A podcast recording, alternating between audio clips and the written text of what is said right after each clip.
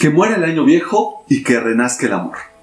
Buen día a todos. Soy su amigo Nehemías Ramírez, pero me puedes decir Nem. En el podcast de hoy hablaremos sobre el amor, el cual es un sentimiento importante que hemos dejado a un lado. Está por terminar un año que debemos apreciar por las duras enseñanzas que nos dejó. Según la RAE, el amor es el sentimiento de afecto, inclinación y entrega a alguien o algo.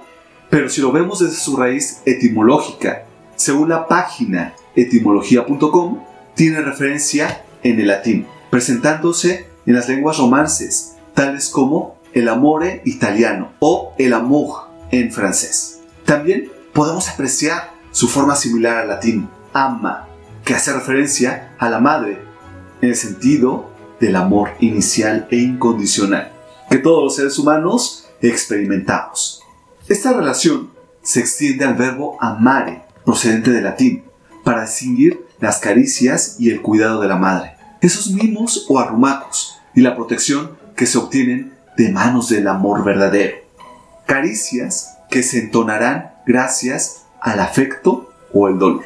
Lo anterior nos lleva a pensar o repensar sobre este término, que es muy complejo de definir. Sin embargo, lo traduciremos a palabras un poco más entendibles, o mejor dicho, a hechos o actos resultantes del quehacer cotidiano, que como seres humanos llevamos a diario. Creo que el amor es una actividad que todos debemos practicar en todas las etapas de nuestras vidas. Por ejemplo, cuando éramos niños y nos regalaban algo que deseábamos, lo recibíamos con mucho entusiasmo. Ahí demostrábamos el amor. O cuando alguien muy apreciado nos muestra afecto de cualquier tipo, nos sentimos bien. Aquí viene parte de la autorrealización que experimentamos cuando lo que nos proponemos nos sale como lo esperábamos. Este año, que estamos a punto de acabar, nos deja muchas enseñanzas que debemos aquilatar. Pues a pesar de haber sido muy duro, podemos tomar algunas situaciones positivas que nos deben hacer renacer desde las cenizas, así como un ave fénix. Pero lo más importante es el amor, el cual debe estar presente en cada uno de nosotros, demostrándolo día con día. Los invito a que dejemos de hablar de los demás, a dejar los rencores y resentimientos a un lado, a esforzarnos por ser mejores cada día, que dentro de nuestros propósitos esté, sí, hacer ejercicio, pero de nuestra buena voluntad, evitando que la contaminación de los demás nos afecte.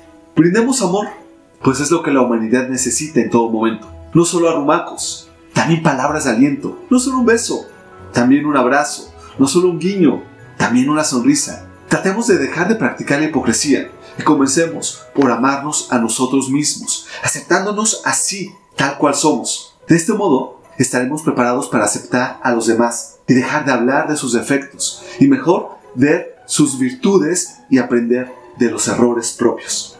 Ya lo dijo Eric Fromm, si dejamos de aprender a amar debemos proceder en la misma forma que lo haríamos si quisiéramos aprender otro arte. Las interrogantes de hoy son, ¿qué tanto te amas? ¿Qué tipos de amor conoces? Cuando le dices a alguien más, ¿te amo? ¿Te amaste a ti antes? ¿Qué estás dispuesto o dispuesta a hacer para amarte verdaderamente? Deseo que muera el año viejo por los aspectos fuertes que nos trajo una pandemia, recesión económica, desempleo, muertes, y que renazca un año nuevo que traiga aspectos positivos, bendiciones en todas las dimensiones de nuestras vidas y sobre todo que esté basado en el amor. Muchas gracias por sintonizarme. Soy tu amigo Nemi. Nos vemos el próximo podcast. Un abrazo.